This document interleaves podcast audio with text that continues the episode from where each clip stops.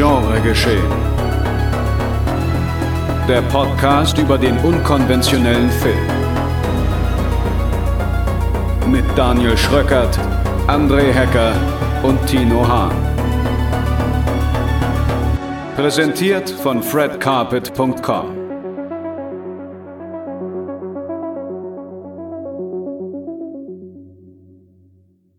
Einen schönen guten Tag, meine sehr verehrten Damen und Herren und ja, alle Genrefreundinnen und Genrefreunde. Herzlich willkommen zu einer neuen Ausgabe Genre geschehen hier bei Fred Carpet. Und ja, es ist endlich wieder soweit. Wir sind wieder zu dritt, beziehungsweise vereint in alter Runde. Nachdem wir ja schon mehrere Folgen irgendwie ohne ihn hingekriegt haben, ist er jetzt endlich wieder da. Unser Fluxkompensator André Hecker. Moin, moin. Und natürlich der Mann, der ganz treu hier die Fahne hochgehalten hat, beziehungsweise sich nicht vertrieben ließ, kein Urlaub eingereicht hat oder dergleichen, unser Tino Jürgen Hahn. Hallo. ja, mein Name ist Daniel Schröckert. Wir sind hier bei Fred Carpet oder dem Podcast-Anbieter eures Vertrauens. Das ist Genre Geschehen Folge 67 und hier ist das folgende Programm. Tino sagt, ein Pups macht jeden Film besser. Ob das auch auf Peter Stricklands neuen Film Flux Gourmet zutrifft, in dem es um einen Journalisten mit Darmproblemen geht, besprechen wir in der heutigen Folge. Außerdem geht es um den finnischen Familien-Influencer-Body-Horrorfilm Hatching, in dem ein kleines Mädchen ein großes Problem ausbrütet. Und wir reden über den Wuxia-Klassiker Crouching Tiger Hidden Dragon im Rahmen einer Kinowiederaufführung. Viel Spaß!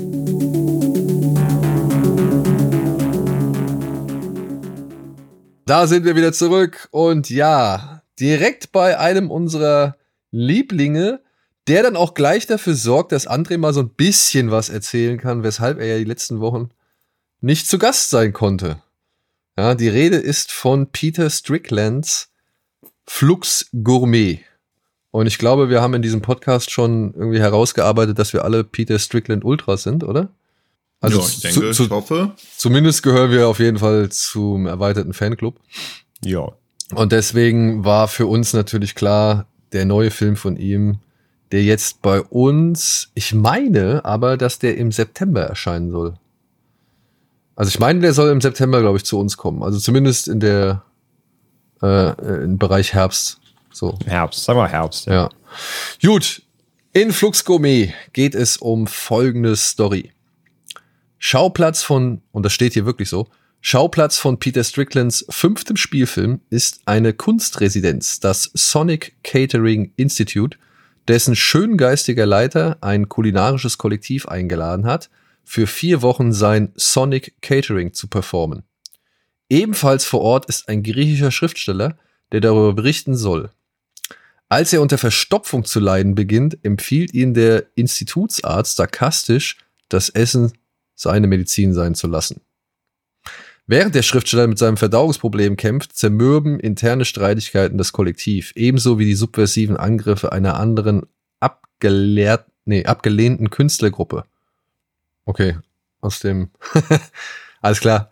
Was ich hier vorgelesen habe, ist aus dem Berlinale Programm. Da lief er nämlich. Ich glaube, Tino hat ihn da gesehen, ne? Mhm. Ja, und ich glaube, das ist ja, so viel kann man zur Handlung sagen. Und woran kannst du dich noch dann erinnern, Tino? Dass Blähungen unterdrücken ein Vollzeitjob sein kann.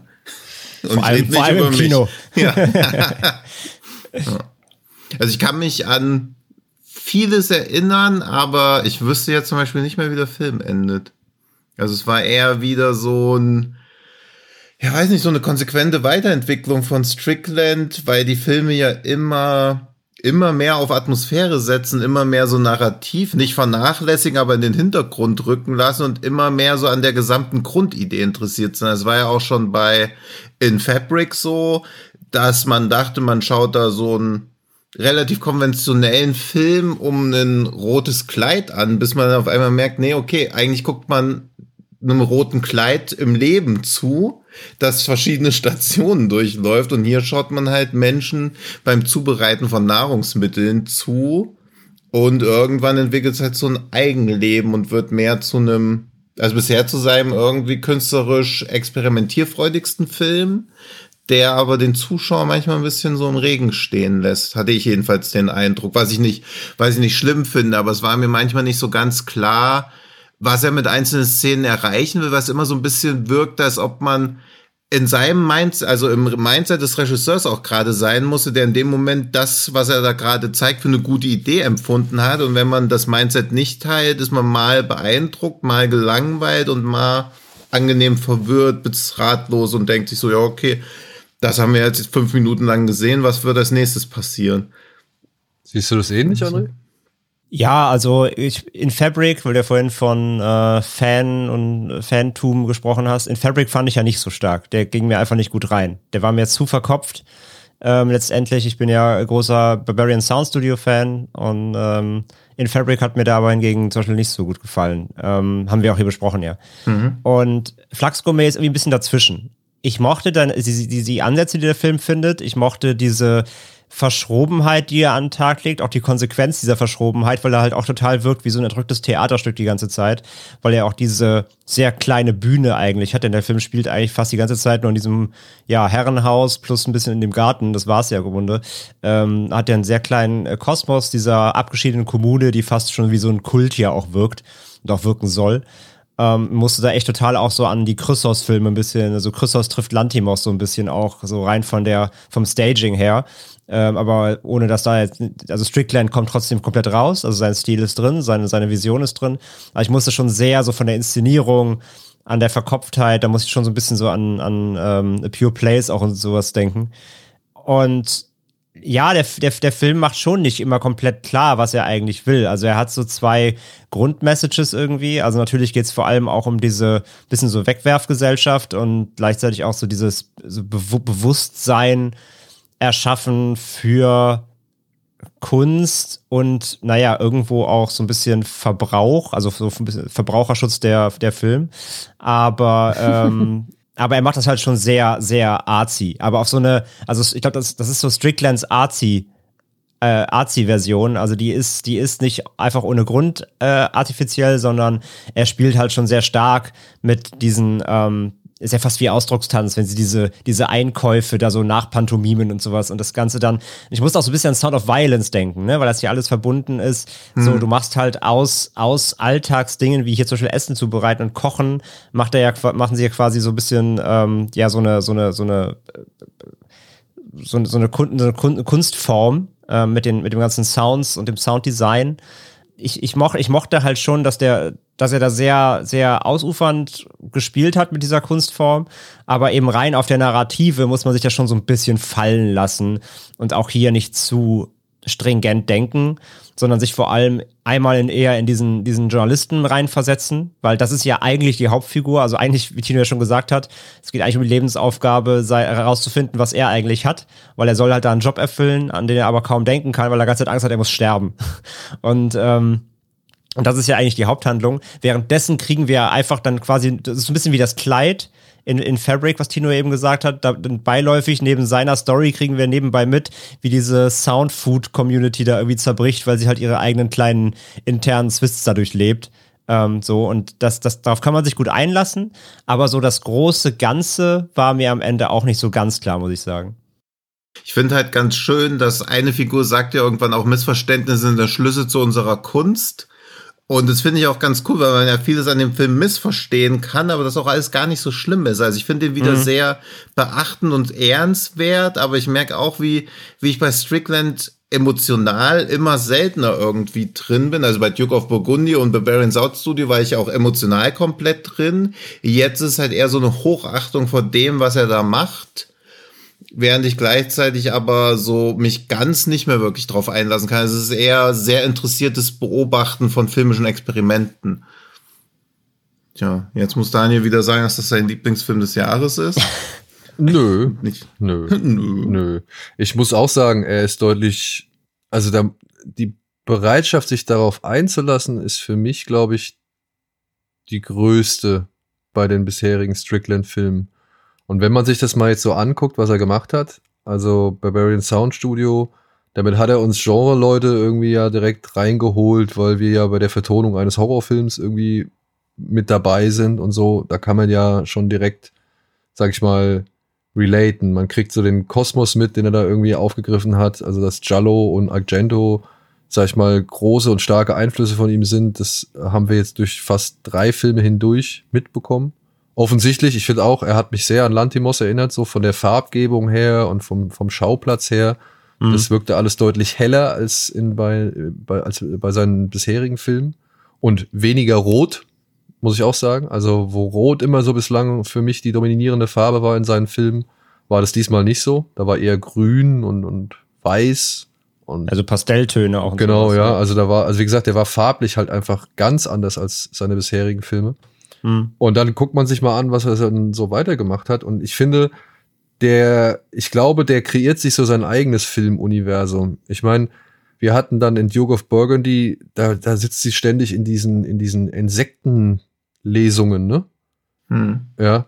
Ähm, wo du halt denkst, okay, was sind das für Leute, die sich halt permanent irgendwelche Käfererklärungen anhören?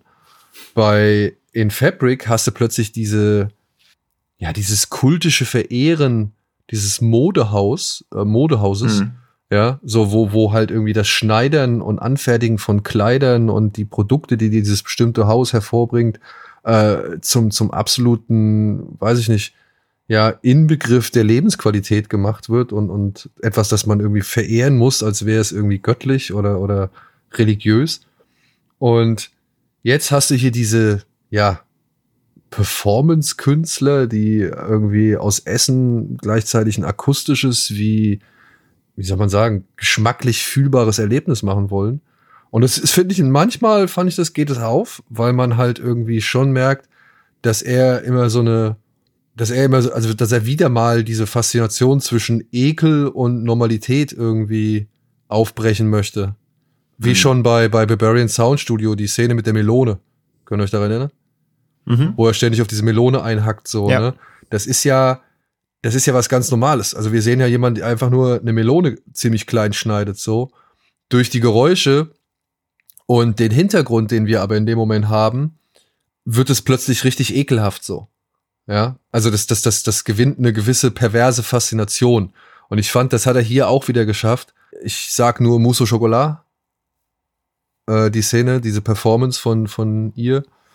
Da muss ich sagen, da hat das auch für mich richtig gut aufgegangen. Und ich glaube halt, der, der baut sich da eine Welt zusammen, in der das auch, in der Leute genauso selbstverständlich sich diese Käfervorlesungen anhören, wie eben irgendwelche roten Kleider oder andere ähm, hm. Kleidungsstücke verehren, wie eben halt auch zu so einer Kunstperformance hingehen, ähm, in der Lebensmittel irgendwie, weiß ich nicht, akustisch verzerrt und, und, und geschmacklich irgendwie entzerrt werden. Und ähm, ja, das ist halt so, so für mich so eine, so eine, weiß ich nicht, inzwischen dieser ganze, dieses ganze Strickland-Verse so gesehen, so eine entrückte Version unserer Gesellschaft, ja, wo, wo alles, was wir hier noch als irgendwie normal und selbstverständlich ansehen, äh, eine gewisse, einen gewissen grotesken Charakter vielleicht bekommt mhm. oder einen gewissen bizarren Charakter vielleicht bekommt. Und das kann ich alles in diesem Film sehen. Ich verstehe trotzdem nicht so ganz, was er mir am Ende mitgeben will. Ja, also das, was ihr da drin gesehen habt, zum Beispiel, ähm, das verstehe ich und das finde ich äh, nachvollziehbar und, und, und äh, kann ich jetzt so anhand meiner Erinnerung auch irgendwie darin sehen, aber da bin ich nicht von allein drauf gekommen. So. Hm. Ja. Es ist, es also für halt mich war, also, Entschuldigung, nur, eine, nur ein, ja, ja, ein, ein Satz noch hinterher. Ähm, für mich war tatsächlich so irgendwie ein Mehrwert, ein gesellschaftlicher Mehrwert, wie, ja, weiß ich nicht, wie, wie, welch, welch, welch abseiterisches Dasein Leute mit Flatulenz irgendwie führen und wie Flatulenzen generell, sage ich mal, irgendwie zu etwas gemacht werden, was weder gern gehört wird, noch gerne gerochen wird, noch gerne irgendwie äh, einem selbst passiert. So, also, dass das irgendwie so eine, ja, dass es so eine gesellschaftliche Peinlichkeit existiert, die, ähm, die hier mal auf den Tisch gebracht wird. Was? Im wahrsten Sinne. Bestätigt ja. ja wieder meine These, jeder Film wird mit Pupsen besser. und, und was du halt schon sagst, dass er sich da so wie seine Art eigenes, also Strickland-Verse irgendwie kreiert. Also wenn man dann weiß, dass Strickland selber viele Jahre in einer Band gespielt hat, die Sonic Catering hieß und er quasi da auch irgendwie seine eigene Band zum Mittelpunkt des Films macht, dann finde ich das irgendwie cool, aber ich finde es auch immer schwierig, wenn ich mir nach dem Film Wissen anlesen muss, was ich unmöglich vorher gehabt haben kann, um dann irgendwie mehr in dem Film sehen zu können. Das steht das außer Frage. Halt aber ich meine, die Frage ist ja eh, wer guckt sich einen Film von Peter Strickland an, der jetzt schon drei Filme gemacht hat, die sehr speziell waren? Ja, aber ich wusste es vorher zum Beispiel von der Band auch nicht. Ich würde jetzt nicht sagen, dass ich alles über sein Leben weiß, aber immerhin habe ich alle seine Filme gesehen, mir immer nach den Filmen noch was über die Filme durchgelesen und zwangsläufig auch über ihn und wusste trotzdem nichts von dieser Band, was natürlich jetzt daran sein liegen mag, dass ich irgendwie zu eklistisch gelesen habe oder so, aber ja, aber nicht. aber du ja. aber warum hast du denn warum hast du denn nach seinen Filmen was gelesen? Weil dich interessiert hat, das zu verstehen, was du ja, gesehen ja, weil, hast? weil er immer Denkanstöße liefert, weil ich immer denke, okay, jetzt war er schon wieder so kurz davor, irgendwie so ein Top 3 des Jahres Film gedreht zu haben weil es halt immer extrem beeindruckend ist, was er da macht. Und dann verliert er sich, ja, wahrscheinlich in seiner eigenen Vision, die ich da nicht vollumgänglich teile oder wo mir vielleicht auch zu gewissen Sachen einfach der Zugang fehlt oder wo ich eine andere Wahrnehmung habe, weil ich halt zum Beispiel auch in Fabric finde ich die erste Stunde mega gut. Dann verliert sich's wieder so ein bisschen. Duke of Burgundy ist komplett der Wahnsinn, finde ich, sein, auch weiterhin sein bester Film. Und ich finde es auch völlig, weil Sie sind inhaltlich oder auch stilistisch nicht zu vergleichen, aber bei Quentin Dupieux ist man ja auch bereit, jeden Film wieder mitzugehen. Und man merkt bei Dupieux ja jetzt auch gerade, okay, jetzt ist er in einer Phase, wo er einfach nur noch Sachen ausprobiert, wo auch jeder Film teilweise so wirkt, als ob er ein bisschen zu wenig Zeit reingesteckt hätte. Oder eher so, ja, okay, jetzt, das ist alles cool, lass mal releasen. Und so fühlt sich jetzt Flux Gourmet halt auch so ein bisschen an, als ob so irgendwie weiß ich nicht, das klingt halt auch so gemein, weil der Film ja stilistisch auch wieder toll aussieht, schauspielerisch wahnsinnig gut ist, aber als ob irgendwie noch so ein bisschen die letzte, der finale Schliff oder um im Flux Gourmet-Universum zu bleiben, als ob er halt nicht richtig abgeschmeckt worden wäre. ja, und. Echt findest du, weil das finde ich krass, das, weil das finde ich überhaupt nicht.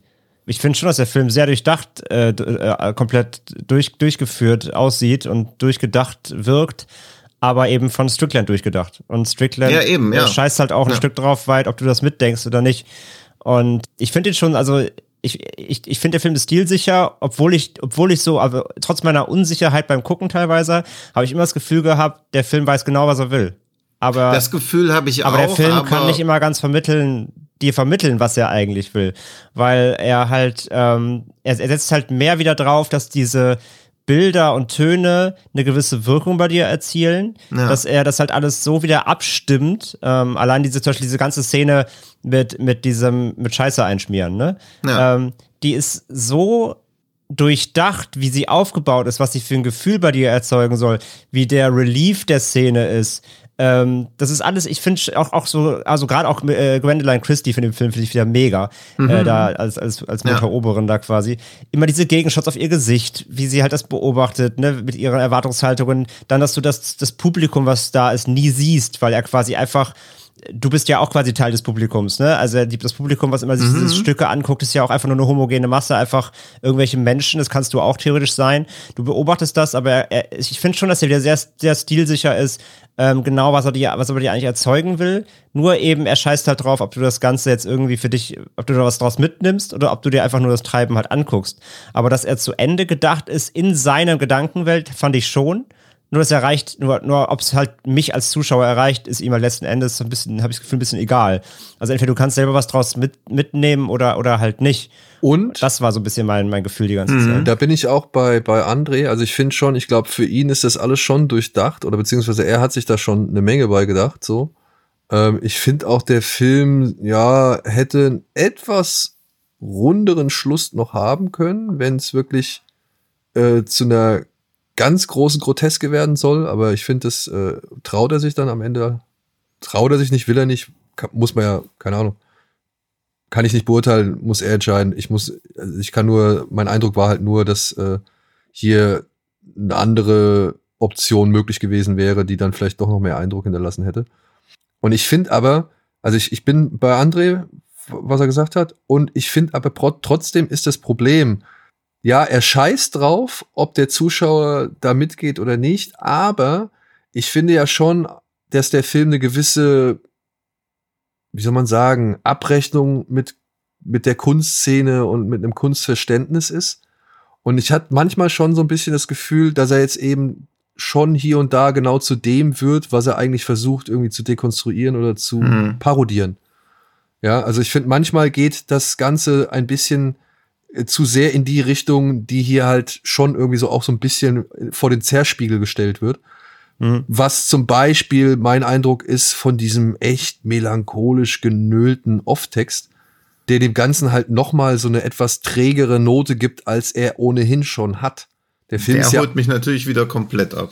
Wobei, ja, den fand ich, ich fand den auch tatsächlich ganz cool, weil der ja. irgendwie so einen schönen Kontrast gibt, weil mhm. du halt diese, diese, diese komplett ex exzentrische ähm, Kommune da hast, die halt voll mhm. aufdreht, diese, diese, diese wabernden, verstörenden Stücke hast und diese grellen Farben und diese, diese weirden Charaktere, die irgendwie in langen Batman-Mänteln durch, die, durch, durch den Garten laufen.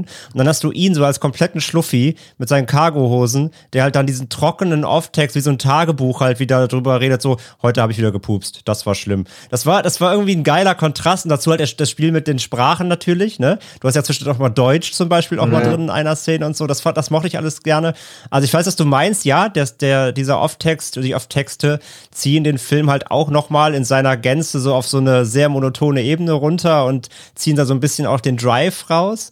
Aber als, als Kontrast, wie gesagt, zu dem sonst sehr flippigen Rest, äh, hm. zumindest exzentrischen Rest, fand ich dies eigentlich immer eine ganz geile Abkühlung, sowas, weil ja. er halt da auch als Figur ja an sich überhaupt nicht reinpasst, so. Ja, ja, nee, also das, das, das, das, wie gesagt, das sehe ich auch so und ich finde es auch nicht schlimm. Ich sage nur, dass mit, dass wir dadurch halt schon so ein bisschen wie gesagt, etwas, ähm, ja, also es trägt dazu bei, dass man den Film als genau das halten könnte, was er eigentlich versucht, ein bisschen auseinanderzunehmen oder Nicht halt sein, ja. in den Topf zu schmeißen und zu verrühren, ja. um bei der Kochmetapher zu bleiben. Aber, aber finde ich, also sehe ich auch so, finde ich aber auch immer, wenn ein Film nicht das zum Vorwurf gemacht werden kann, was er dekonstruieren will oder so, ist er, glaube ich, auch nicht nah genug dran. Also das ist ja immer das große, diese große Gefahr beziehungsweise das große Risiko, was Filme eingehen müssen, die irgendwas benennen oder analysieren wollen, dass man ihnen auch genau das zum Vorwurf machen kann, weil sonst positionieren sie sich zu klar und dann wird es halt, glaube ich, auch langweilig. Also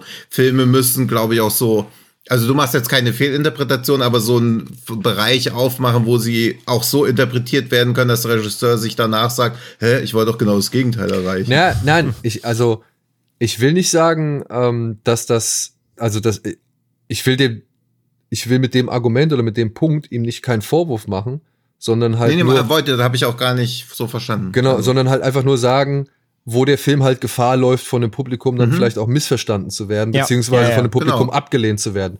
Also, da, weil ich konnte mich in diesem Film auch fallen lassen. Ich fand den mhm. stellenweise fand ich den ein bisschen zu gestreckt. Also ich hätte nicht unbedingt alles gebraucht. Ich fand, ich fand diese Interviews teilweise zu lang. Ja. Die, wo er, wo er mit den Einzelcharakteren diese Interviews führt, die fand ich teilweise ein bisschen, bisschen zäh. Ja, und auch so eine Szene wie zwischen äh, Grandoline Christie und Asa Butterfield, die, die, weiß ich nicht, die wirkte so, ja, jetzt müssen wir die schrägen Leute nochmal zeigen, weißt du? Also das, hm. das, äh, das hätte man auf, da hätte man auch auf die eine oder andere Szene locker verzichten können beziehungsweise dieser ganze Stress um den Flanger, ähm, der, der, der, Flanger. Der wurde mir halt auch ein bisschen zu gedehnt, so, ja. Weil ich das auch so geil fand, wie der Flanger dann im, äh, in diesem Vogelkäfig drin liegt und so, diese mhm. Metaphern da wieder. Und wer wohl bestes, bestes Kostüm ist ja wohl das Nachtgewand von Gwendolyn. Mit den Hasenohren. Mit diesen Ohren. Ja. Ich hab mich totgelacht. wie sie, wie sie da am Flur kniet ja. und da ihrem, ihrem Boy hinterher schreit. Das ist, war großartig. Also vor Christie fand ich cool. Auch hier, ähm, hier Fatma, äh, seine, seine Muse, die immer mitspielt, ja. ne? Ähm, ja, die fand ich auch gut. Äh, also die war wie immer gut so, äh, ob Asia Butterfield oder keine Ahnung, also hätte da Timothy Chalamet gestanden oder sonst jemand. Ja. Äh, I don't care so. Ähm, ich fand, das war, das war jetzt nichts, also das war jetzt nicht störend oder so. Äh, aber es hat jetzt auch nicht irgendwie großartig viel zum Film beigetragen. Den Hauptdarsteller, also den eigentlichen Hauptdarsteller, ich fand, der hat das schon gut gemacht. Der hat halt wirklich eine, eine ich, ich würde sagen, eine undankbare Rolle, ne? Weil ich meine, er wird von Anfang an, wird er als nicht gut riechend und, und sonst irgendwas ähm, dargestellt. Wir, wir kriegen ihn so gesehen als reines Geräusch- und Geruchswesen äh, mit so. Ähm, und, und ich kann mir vorstellen, dass das auch nicht geil ist, irgendwie äh, permanent. Auch die Szenen mit der, mit der Darmspiegelung und so Sachen. Also der, muss ich sagen, der hat seine Rolle echt stoisch und und äh, genau richtig getragen so also mhm. den fand ich der hat auch eine gute ja und auch halt hier der der der Doc ne den fand ja bei dem Arzt muss ich sagen da bin ich ein bisschen zwiegespalten der hat mich zum einen sehr aufgeregt weil ich mir gedacht habe halt einfach dein Maul ja also wirklich halt einfach dein Maul und sag weil das, das, das fand ich halt so ein bisschen blöd. Dieses, ich fand das so forciert, dass der halt nie äh, Tacheles geredet hat, beziehungsweise ihm immer die ja, Diagnose. Ja, ab, nein, aber, und das, ja, aber das, war, und das sorry, soll ja. ja so sein. Ich verstehe, dass das so sein soll. Aber das ist halt immer die Frage, ähm, bin ich bereit, da komplett mitzugehen? Und bei dem Arzt war ich da halt irgendwann nicht mehr bereit, weil der war für mich die reinste Provokationsfigur. Ja, aber jetzt pass mal auf, dann, dann kann ich direkt mal ansetzen. Also weil Richard Bremmer, ich finde das super gemacht, ähm, weil genau dieses Ding halt, ne, immer da mit dem Glas Chardonnay sitzen, immer so, jetzt gleich gibt er dir eine Diagnose. Nee, doch nicht. Jetzt gleich sagt er, wer es Phase ist. Nee, doch nicht. Ich konnte das so krass nachvollziehen. Ich konnte das so, ich, ich deswegen habe ich mit dem Hauptcharakter, also unserem Flatulenzmann, auch noch mehr mitgefühlt. Also, ähm, denn ich, also der, der Film hat mich ein bisschen persönlich angegriffen, weil ich habe den jetzt diese Woche gesehen und also ihr habt das ja auch schon benannt. Also ich war ja letzte Woche im Krankenhaus, äh, weil ich mich der Operation da ziehen musste, weil ich nicht ganz das hatte, was er hat, aber es geht in die Richtung. Deswegen der Film heißt ja Flux Gourmet und ähm, ich habe zehn Jahre an Reflux gelitten. Das heißt, äh, mein Zwerchfell war durchbrochen und dadurch ist mir quasi immer Mageninhalt und Magensäure nach oben in die Speiseröhre hochgeschossen und kontrolliert. Das hat dann zu Brustschmerzen, Bauchschmerzen, alles Mögliche geführt. Und ähm, es hat sieben Jahre gedauert und ich glaube zwölf Ärzte, bis mir die richtige Diagnose gestellt wurde. Hm. Weil immer wieder gesagt wurde, ja, das ist bestimmt Reizmagen oder Reizdarm, das ist viel Stress, äh, ess mal weniger, trink mal weniger Bier, ess mal ein Schnitzel weniger im Monat. So sieben Jahre lang war immer so, ja, ja, nerv nicht, also ein bisschen Bauchschmerzen, geh nach Hause. Bis das diagnostiziert wurde. Deswegen, ich habe so eine so krasse Odyssee mit Ärzten und Internisten durch, dass ich dieses, der Penner gibt mir nicht die richtige Diagnose, so krass nachvollziehen konnte. Und da du ja trotzdem permanent Beschwerden hast, genau eben wie unser Hauptcharakter, und du permanent im Kopf rumrödelst, was ist es, so, ich, ich weiß, dass es nicht das ist, was die Ärzte mir sagen und muss ich morgen sterben. Diesen, diesen Gedanken hatte ich jahrelang. Hm. So habe ich Darmkrebs, habe ich irgendwas richtig krass Schlimmes, so und die Ärzte sind zu blöd, es rauszufinden, so. Deswegen, das konnte ich komplett nachvollziehen und das, deswegen war das auch gerade so geil, dass ich das jetzt gerade hinter mir habe und dann diesen Film sehe, der halt Ähnliches durchmacht.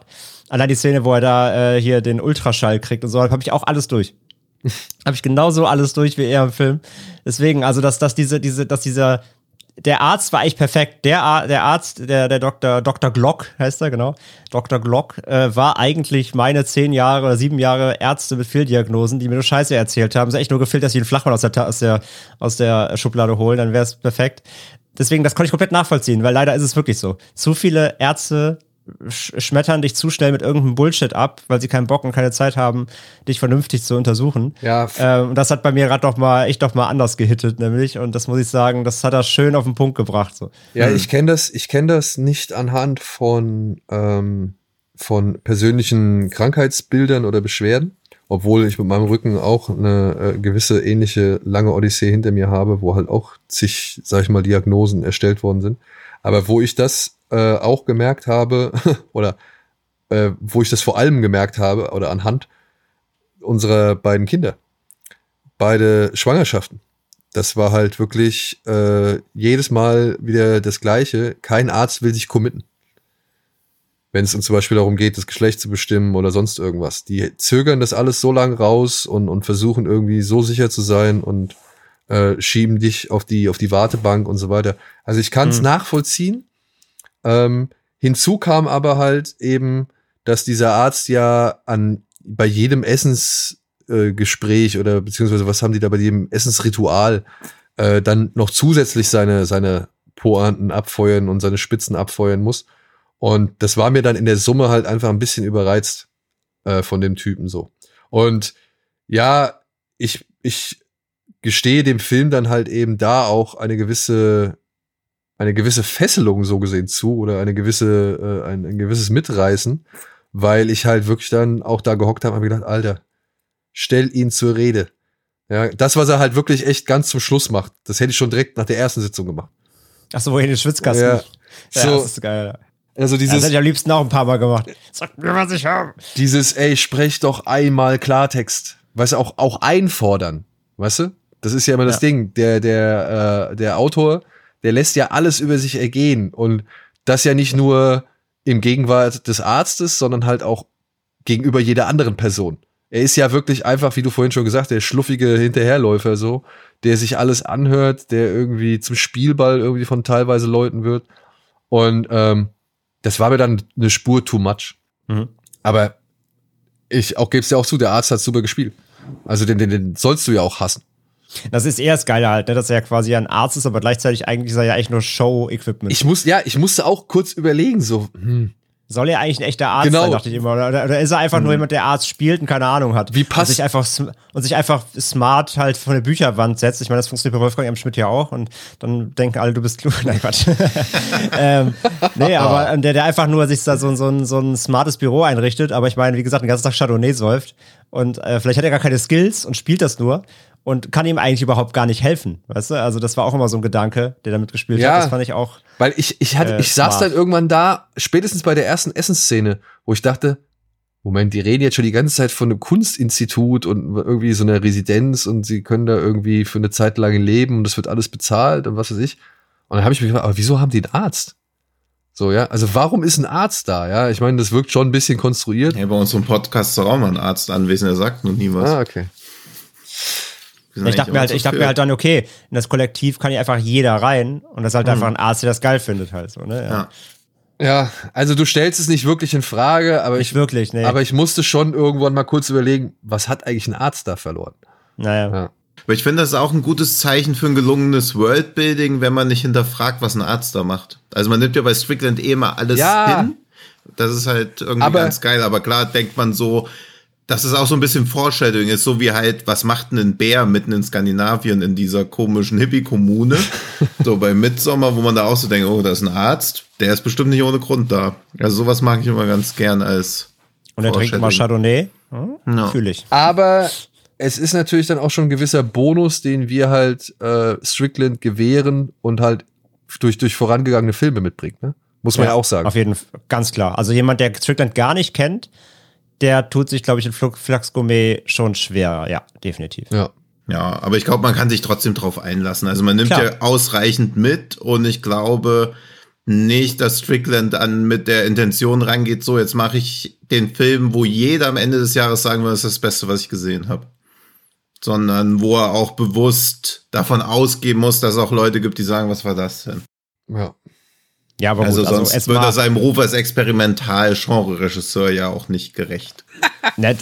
Das sowieso. Also Ja. ich, kein Strickland-Film ist ein Film, wo sich Massen darauf einigen können. Das ist ja klar. Ja. Ja. Ja, gut. Dann legen wir uns mal das nächste Ei ins Nest, würde ich sagen. Ah, Katsching!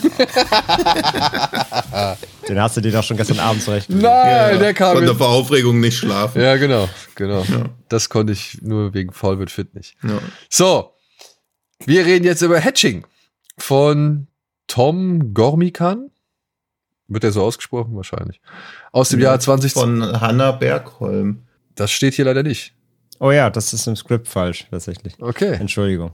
Hanna Bergholm, Entschuldigung, da ist uns ein kleiner Fehler unterlaufen.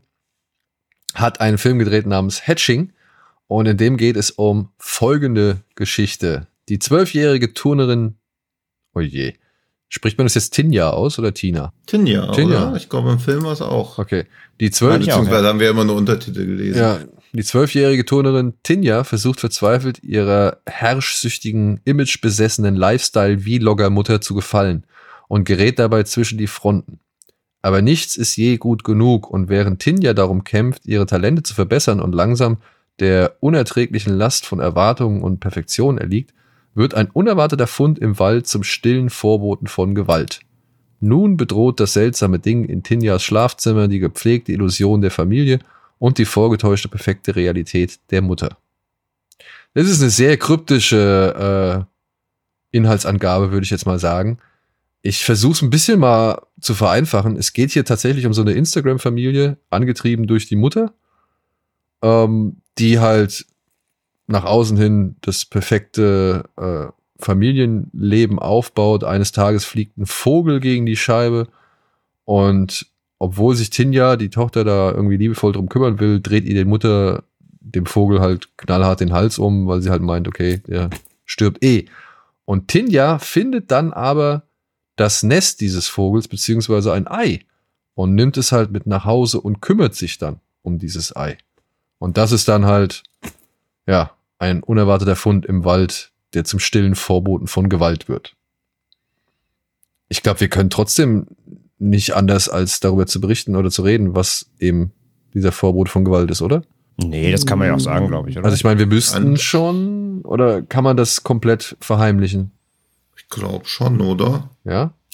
Gut, versuchen wir es. Also Frage halt, ob wir es wollen oder so oder müssen, aber ich Naja, glaube, es geht also- schon. Wir können es ja mal gucken, wie weit wir kommen. Genau. Es Ich, wird die neue Kategorie, wie lange können wir so ohne Spoiler aushalten? ja, es ist ja jetzt nicht der allzu große Spoiler, wenn man das Plakat des Films sieht oder Ja, ja, wenn man den eben. Trailer gesehen hat, so.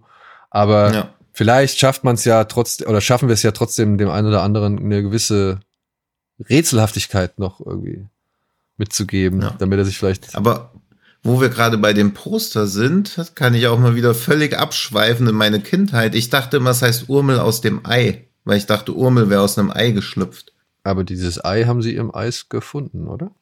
Ja, ja, aber es heißt ja Urmel aus dem Eis, aber ich habe halt immer, also das habe ich erst vor ein paar Jahren erfahren, dass es Urmel aus dem Ei heißt. Genau wie TKKG die Profis in Spee und nicht die Profis sind wir, um mal weitere Kindheitstraumata mit euch gemeinsam aufzuarbeiten. Wo ich so denke, hey, woher sollen Kinder wissen, was in Spee heißt? Haben sie es nicht später auch geändert? Das weiß ich leider nicht, da war ich raus. Ja, ich Du bist, glaube ich, der Einzige von uns, der immer noch TKKG hört. Nee, meine Kinder stehen eher auf drei Fragezeichen. Ja, So. Gut, gute Kinder. So, aber wieder zurück. Aber weil es mir bei dem Poster ist mir wieder aufgefallen, dass ich halt die Urmel aus dem Ei Bezüge wiederhergestellt habe im Kopf. Ja. Aber ich habe auch noch andere Bezüge bei dem Film hergestellt, nämlich zu einem meiner Le Lieblingsfilme aus den letzten Jahren, Greener Grass. Weil ich erinnert mich schon in vielen Passagen so auch dieses unbedingte Streben nach Perfektion, auch so dieses bunte. Also ich finde Hatching ist natürlich nicht so bunt, aber geht schon sehr in diese Richtung und auch dieses unbedingte Streben nach Perfektion und ich finde halt auch der Junge mit der Brille ähnelt schon ein bisschen diesem Kind, was dann auch Kids with Knives guckt und dann so komplett durchdreht. Ja, ich weiß nicht, für, für Greener Grass ist er mir noch zu normal, sage ich jetzt mal. Das, ja, das stimmt leider und Gott sei Dank. Und Also das ist so mein Hauptproblem auch mit Hatching, dass er irgendwie zu sehr am Drama interessiert ist, aber man leider schon relativ schnell realisiert, was das Drama hier eigentlich darstellt und er dann aber auch weiter eher so in dieser Dramaschiene drin bleibt. ja. Das ist halt ein bisschen schade gewesen, finde ich. Also er ist für mich so ein eher so ein etwas überdrehterer Innocence, aber Ja. dann gekreuzt mit Nachtmar. ja. Ja. Das war so, das waren so meine Assoziationen, die ich während dieses Filmes hatte. Hm. Äh, wobei ich ihn halt nicht so stark finde wie Innocence und auch inszenatorisch, sag ich mal, Ja. nicht so cool. Oder beziehungsweise nicht so beeindruckend.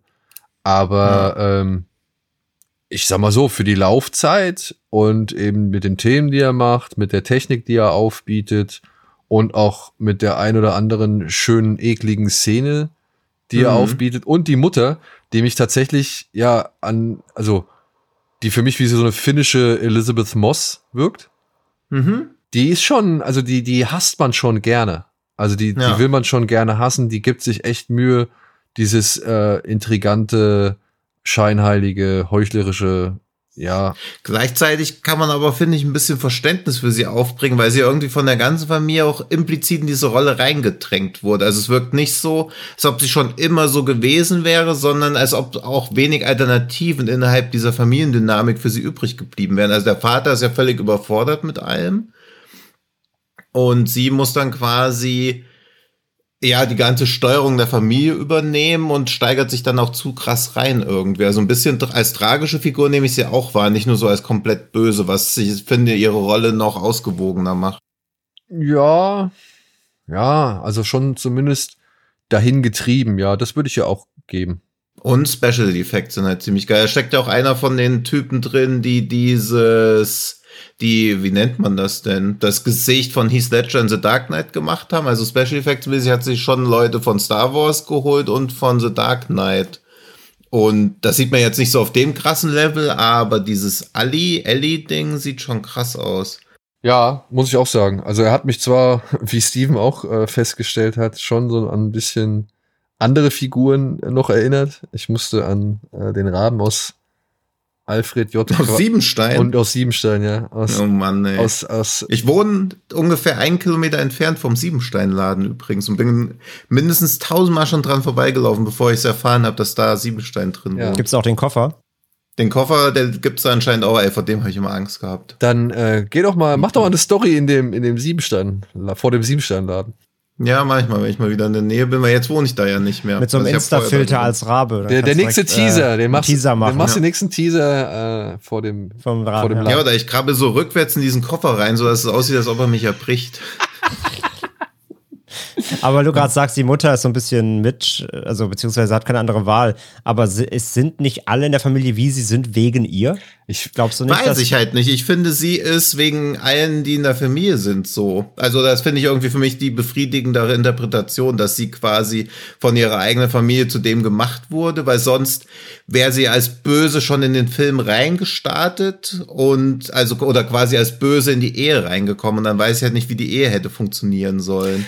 Also Ja, aber sie hat ja schon, also sie treibt, also sie hat ja diesen Geltungs, diese Gel, diesen Geltungswahn halt, den bringt sie ja sie mit. Also ich, der, wie du gerade selber sagst, der Vater ist ja einfach nur so eine Nullnummer Luftpumpe. Ich glaube jetzt nicht, dass der sagt, mach uns mal berühmt so. Also ich finde Nee, nee, aber dass sie halt da in der Ehe vielleicht auch gemerkt hat, okay, da geht halt nichts mehr, ich muss irgendwie ein neues Ventil finden oder ein neues Beschäftigungsumfeld. Also das ist für mich jedenfalls die schönere, was geschah, bevor der Film startete, Variante, weil wenn sie schon immer so gewesen ist, wieso sollte sie sich in so eine Luftpumpe verlieben? Also er kann ja auch gar kein Paroli bieten. Sie wirkt halt nicht so, als ob sie so ja, aber jemanden genau das ist doch vielleicht das Ding. Das hätte. braucht sie halt. Sie braucht so eine formbare Umgebung, die sie halt Das kann natürlich auch sein. und ich Also ich meine, meine, wenn man, wenn man mal solche echten Fa Familien-Influencer, YouTube-Kanäle sich anguckt, das ist ja wirklich eins, das ist, das ist ja perfekt adaptiert so. Also es ist ja wirklich teils geisteskrank. Und äh, wie gesagt, ich, ich finde schon, dass sie da, auch wenn es billig ist, Anführungszeichen, ich finde schon, dass sie so innerhalb der Familie schon die Antagonistin ist, weil sie halt schon die Familie sehr malträtiert mit diesem Wahn, den sie da hat. Ja, aber ich finde den Punkt schon eigentlich ganz spannend. Ist sie in diese Ehe gegangen und hat gedacht, okay, mal gucken, was passiert? Oder ist sie da schon mit einem gewissen Plan reingegangen, weil ihr Mann ihr ja eine, gewisse Sicherheit gibt und, und vielleicht dann auch ein gewisses äh, Leben ermöglicht? Oder ist sie diejenige, die aus dieser Ehe, sag ich mal, ein richtiges Business gemacht hat? Und äh, weil vielleicht eben ja kein Feuer, keine Leidenschaft oder sonst irgendwas vorhanden war, weil wir lernen sie ja auch kennen oder wir erleben ja im Film, wie sie äh, sich dem Handwerker zuwendet, beziehungsweise Hm. dem, dem zupackenden äh, Arbeiter irgendwie plötzlich, also, ne, der dann irgendwie scheinbar etwas ihr gibt, was ihr eigener Mann ihr nicht mehr geben kann, so, ne? Ich Ja. meine, das sind ja auch klassische Klischees, die da ausgespielt werden. Ja, ja, und gleichzeitig ist aber auch der Klassenunterschied so groß, dass man halt von Anfang an weiß, okay, die werden jetzt sich nicht ineinander verknallen. Und weil der Film ansonsten ja auch recht durchdacht ist, fände ich es halt auch schöner, wenn sie nicht als die böse Schwiegermutter beziehungsweise böse Mutter als Charakter erschaffen wurde, sondern quasi auch so eine gewisse Genesis durchgemacht hat. Ja, klar, aber ich meine auch, dass, dass, dass Ja, klar, aber ich meine, dass, also, dass sie ja tron, trotz allem auch, also, dass sie diese, diese Familie, die sie jetzt hat, dann eben, die sie vielleicht auch gar nicht mag, nur damit kataly- katalysiert, dass sie diese Videos dreht, merkst du dann dadurch auch das, und da kommen wir jetzt zwar in den Spoiler-Bereich, aber dann, wenn wir da schon drüber reden, müssen wir das aufmachen, dass sie halt ja dann auch fremd geht, ne? Also, dass Ja. sie halt sich auch in einen, in einen attraktiven, jüngeren Dude halt natürlich dann fl- hinflüchtet. Ja, aber das wirkte ja wie eine rein körperliche Sache, was ja auch noch Ja, mal, ja, also klar, im- aber damit siehst du ja schon, dass sie auch diese eigene Familie, die sie eh nicht wirklich schätzt, äh, sondern die sie ausnutzt, nur für ihre Reichweite, aber dann quasi die, die, den Spaß und die echte Zuneigung holt sich halt woanders schon längst. Ne? Ja. Ja. Schon längst, aber da holt Ja. sie sich dann danach. Das, das, das lässt sie halt nur schwer aus dieser Antagonistenrolle rauskommen, ne? Also Genau. beziehungsweise Ja, klar, aber man kann Der Film trotzdem tut da wenig Verständnis. Ja, aber man denkt ja nicht, oder man ist ja im Jahr 2022 nicht mehr, wo man so denkt, boah, die Frau geht fremd, also ob sie wirklich fremd geht oder sich nur Liebe und Zuneigung oder körperliche Zuneigung irgendwo holt, ist ja auch nochmal so ein Punkt. Also man ist ja jetzt nicht mehr in diesem Schwarz-Weiß-Denken drin. natürlich Also ich finde ihre Handlungsweisen schon alle nachvollziehbarer, was sie irgendwie mächtiger als diese Antagonistin macht oder als eindrucksvoller, weil man halt immer denkt, puh, irgendwann wurde halt der Punkt verpasst, wo man das noch hätte deeskalieren können und man als Zuschauer ist halt jetzt gerade dabei, wo es natürlich irgendwie, Ja, ja. wo das, die Eierschale brüchig wird. Also ja, aber ich würde sagen, sie ist schon zu weit vom Nest, weil es gibt ja noch die eine, Ja, ja. sie, es gibt ja noch diese eine Szene, wo dann ihr Sohn irgendwie mal ankommt und sie umarmen möchte und der hört halt dann nicht auf, sie zu umarmen und und ihr ist es dann irgendwann unangenehm und sie stößt ihn so weg. Ja. So, Ja. ja, also ich glaube schon, dass da eine Menge, aber eine Menge passiert sein muss. Ich ich finde es halt ein bisschen schwierig, weil du siehst halt diesen Mann und ich verstehe dich vollkommen, Tino, weil man stellt sich halt immer die Frage, warum hat die den überhaupt geheiratet? Oder wie konnte Hm. der überhaupt mit ihr zusammenkommen? So, ich meine, für ihn ist es Hm. Jackpot, die Frau ist hübsch und so, ja, und äh, ja, schafft's ja auch irgendwie Und- ein tolles Familienbild nach außen hin zu verkaufen.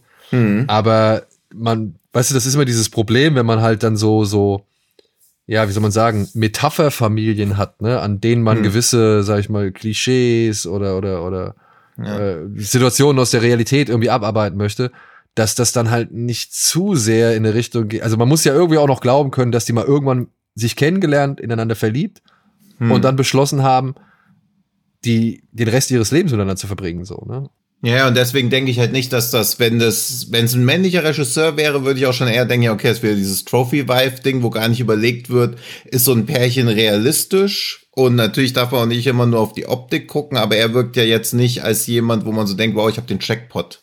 Ja, Und zumindest. deswegen finde ich es halt spannend, über ihre Entstehung nachzudenken. Naja, aber zumindest äh, sehen wir ja die andere Seite und, und sehen, wofür die Mutter offenbar einen stärkeren Febel entwickelt hat. ne? Mhm. Also, ja. Aber alles in allem, muss ich sagen, fand ich das einen netten, kleinen Coming-of-Age-Creature-Film. Kann man das so sagen? Ja. Ja. Ja. Die Ist das ein. Creature-Film oder ist das Body-Horror? Ja, oder ist Body-Horror auch schon wieder ein Spoiler? na, ich meine, im Endeffekt, Ein bisschen beides. vielleicht, Schon, dann, oder? pass auf, Ja. wir könnten ja eigentlich sagen, es ist so eine, naja, nee, dann müsste es eigentlich schon Body-Horror sein, ne? Also man könnte jetzt Transformationshorror ist sagen. beides. Das ist ein Stück weit beides. Ja, ne? Es ist beides. Es, es beginnt als Creature-Feature und geht über in Body Horror. Hm. Und ähm, ja, auch nicht allzu lang, packt das alles relativ äh, gut Mhm. kompakt irgendwie rein. Es gibt ein paar echt schön fiese Momente, der arme Hund, sage ich nur. Und äh, beziehungsweise eklige Momente.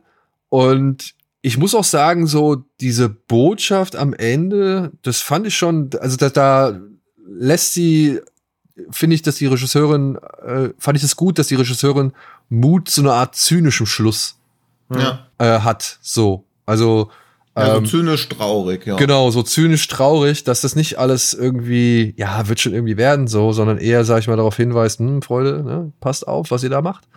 So. Und das hat mir gut gefallen, alles in allem. Also Ja. eine nette kleine Genre-Überraschung. Ja, kann ich mich nur anschließen. Also ich fand den auch. Der ging gut, ging gut rein, ähm, eine gute Figurendynamik, gut gespielt, sieht gut aus. Ähm, ist zwar relativ auch klein gehaltener Film, aber alles so sieht wertig aus. Das Creature-Design war mega, die ganzen Effekte, die Practicals waren cool. Wie du sagst, schön fiese Momente, eklige Momente, auch ironisch lustige Momente, also muss auch hier und da mal schmunzeln.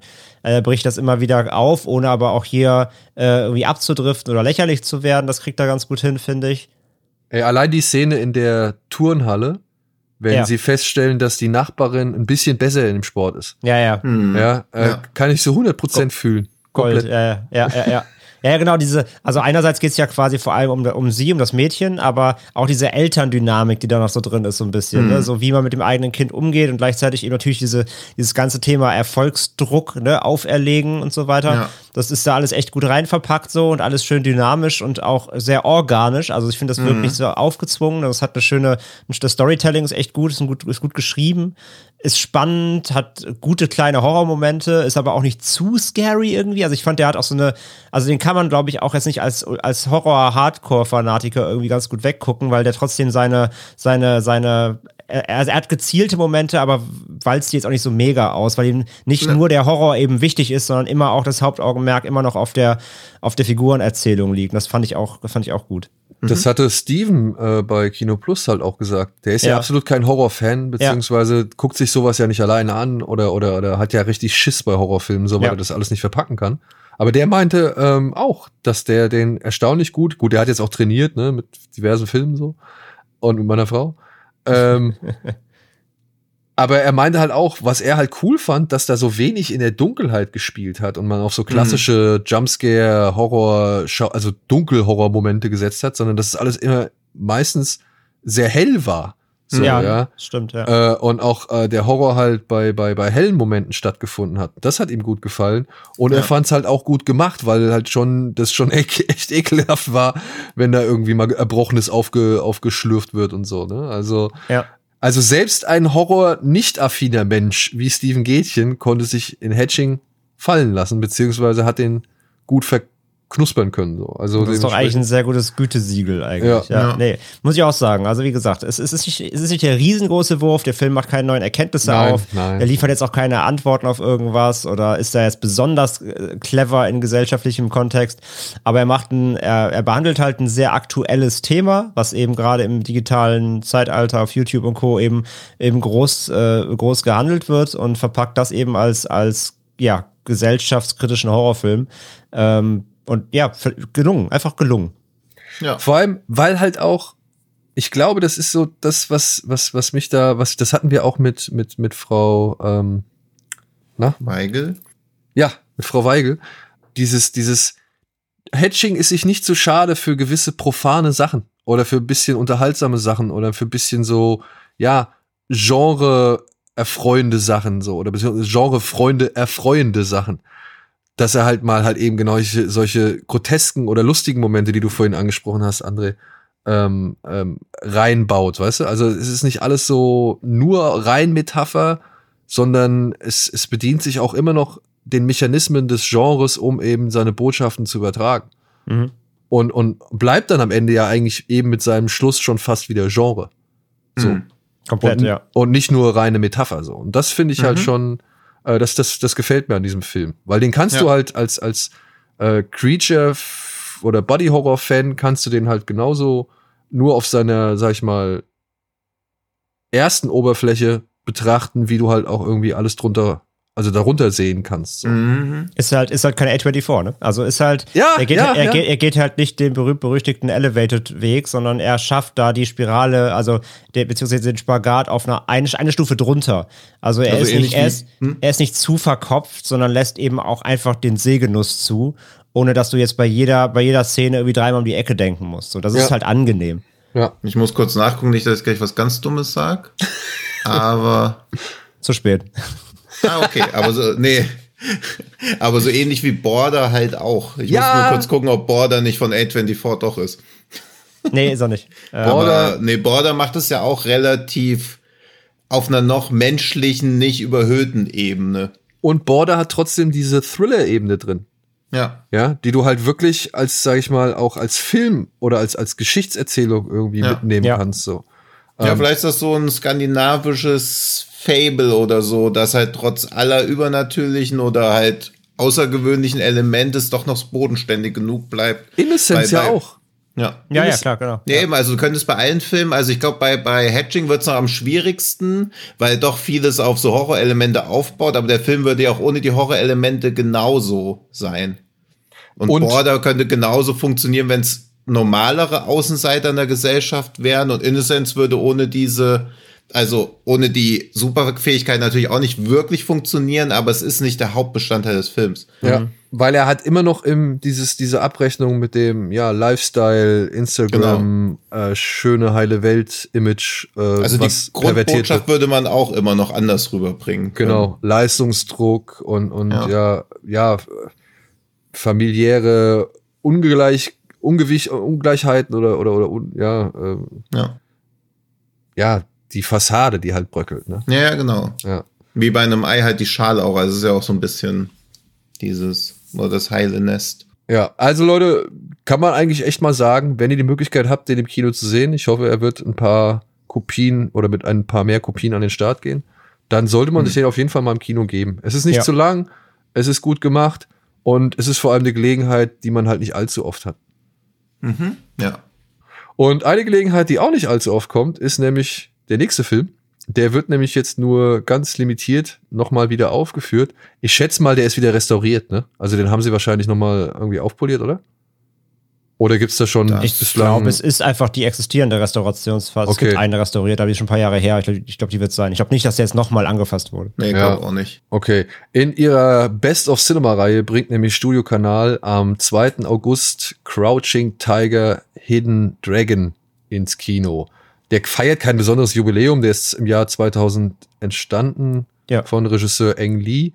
Und ja, für all diejenigen, die wirklich noch nie was von diesem Film gehört haben oder den Film halt noch nicht kennen, gibt's hier einmal kurz eine kleine Zusammenfassung, die da lautet, im China der oh ja, Qing-Dynastie will sich der Schwertkämpfer Li Mubai endlich zur Ruhe setzen. Um dies tun zu können, übergibt er sein Schwert vertrauensvoll seiner Weggefährtin Yu Shulien, mit der ihn eine unglückliche sowie heimliche Liebe verbindet.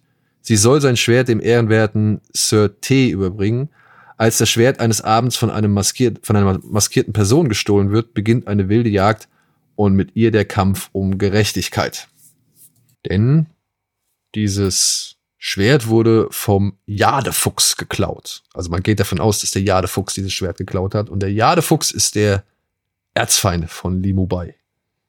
Ja. ja.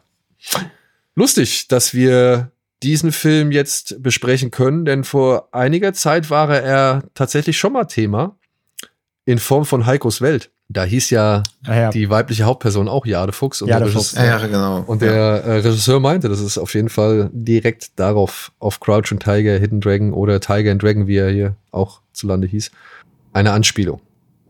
Und was mich jetzt gerade noch mal richtig gefreut hat, ich, als ich mir den gestern noch mal angeguckt habe, war zu realisieren, dass dieser, was ist er? Ist er ein Mongole oder der junge Mann, der äh, die Tochter von Gouverneur Yu, also von Zhang Ziyis Figur, entführt, beziehungsweise die Liebesgeschichte zwischen den beiden.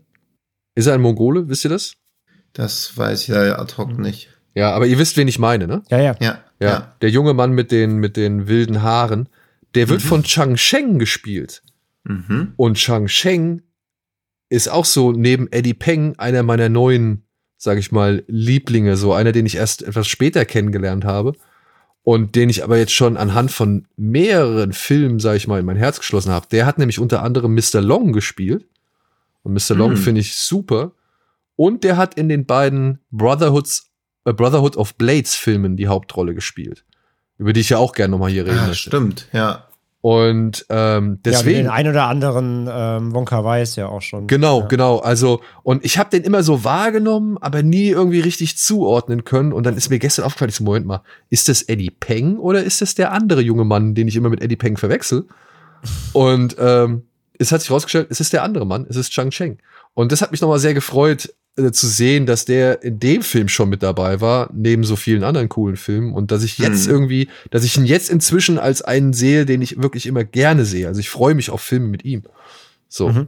Und Ja, ja, hat dir Dune gefallen? da spielt er nämlich auch mit. Ja. Ja, stimmt, ja. Ja. Ja. Und da hat er mir auch gut gefallen. Er hat nur wenig Auftritte gehabt, muss man leider sagen. Das stimmt. Er ja. kam sehr kurz vor. Aber es hat Mhm. mich für ihn gefreut, dass er mit da drin ist. Ja, Dass er gewürdigt wird als Schauspieler. Ja. genau. ja. Nee, super Typ auf jeden Fall. Ja. Ja, ich habe jetzt auch nochmal geguckt ja gestern und ähm, ja, ey, was soll man sagen? Das ist einfach immer noch ein Classic so. Also natürlich ist der, ist der sehr, man kann den Film schon sehr gut runterbrechen, natürlich auf, auf die Action. Ne? Also die Geschichte ist, ist, ist äh, zwar äh, schön irgendwie angenehm mystisch und ein bisschen leicht, leicht, leicht verkopft in ihrer, in ihrer Historie. Aber natürlich sind die, sind die Highlights natürlich das ganze Wushia äh, äh, Gefeite und das ist halt nach wie vor einfach, einfach Gold einfach Gold. Ich meine, klar, schön Fat sowieso nochmal immer Bonus, ja, egal wo er auftritt. Natürlich auch hier wieder ähm, ja, am Start äh, in seiner, in seiner, in seiner, wie er leibt und lebt. Aber ähm, für mich sind nach wie vor die Highlights absolut die Choreografien. Das ist einfach, einfach nur geil. Das macht so großen Spaß.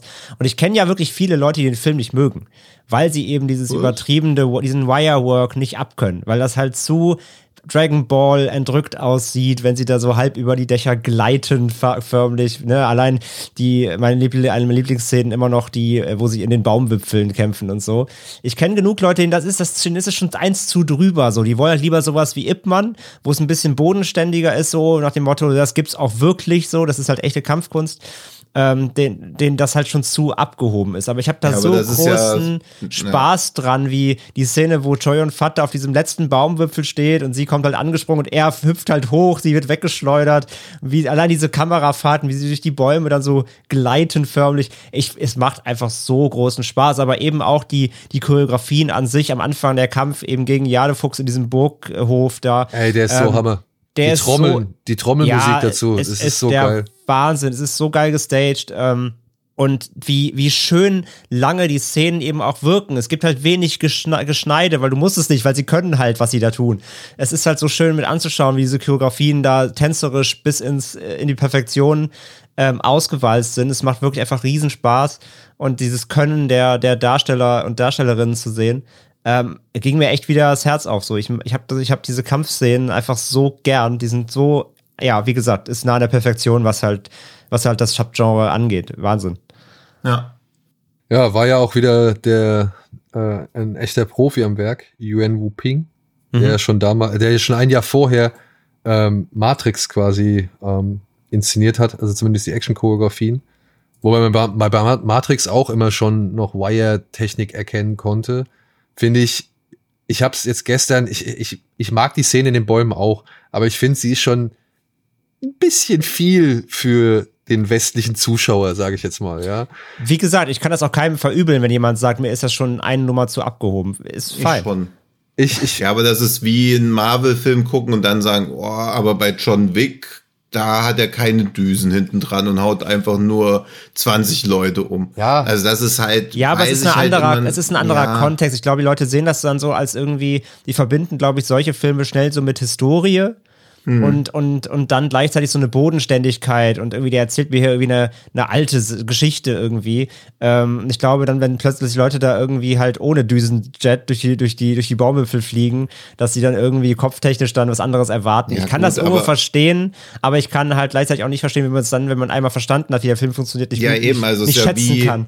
Also so Leute haben dann als Fünfjähriger auch gesagt, äh, also dieses Märchen lehne ich ab, Wölfe können nicht reden. Also es ist dann halt auch können keine Häuser umpusten. Was ist das denn für ein Quatsch? Ja, da, da habe ich auch früh schon gemeckert. Ja, ja, also, also das tut mir immer irgendwie leid und es macht mich auch immer ein bisschen aggro, solche Argumente von Leuten.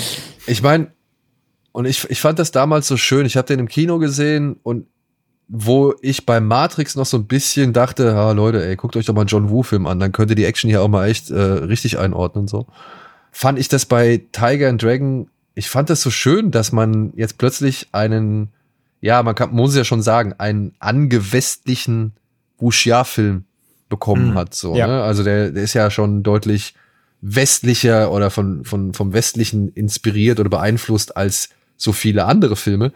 Ich fand es aber halt im Gegensatz zu Matrix, der das irgendwie für mich damals in meiner Sturm- und Dran-Phase, wo ich mich gegen sowas gewehrt habe, ähm, der hat das weniger ausgebeutet, sondern der hat es mehr zelebriert. Und ich fand es halt so schön, dass jetzt mal einem breiten Publikum all diese Filme, die ich ja schon, oder ich weiß nicht, wie es bei Tino war, oder bei dir, André, die ich schon vorher so durch, durch eben die Bibliotheken her kannte, die ganzen Wuxia-Sachen. Chinese Ghost mhm. Story, äh, ja. Once Upon a Time in China und so weiter. Also für mich war das ja nichts Neues. Ich fand es mhm. nur einfach schön, jetzt endlich mal ähm, dass es ins Kino kommt und für Leute zu sehen ist, die halt vielleicht sich sowas nicht in der Bibliothek ausleihen und halt einem ja. Publikum näher bringt, das bisher noch keine Berührungspunkte für mich äh, damit hatte, so, ja. Hm. Und da fand ich halt, hat Lee es halt ein bisschen übertrieben.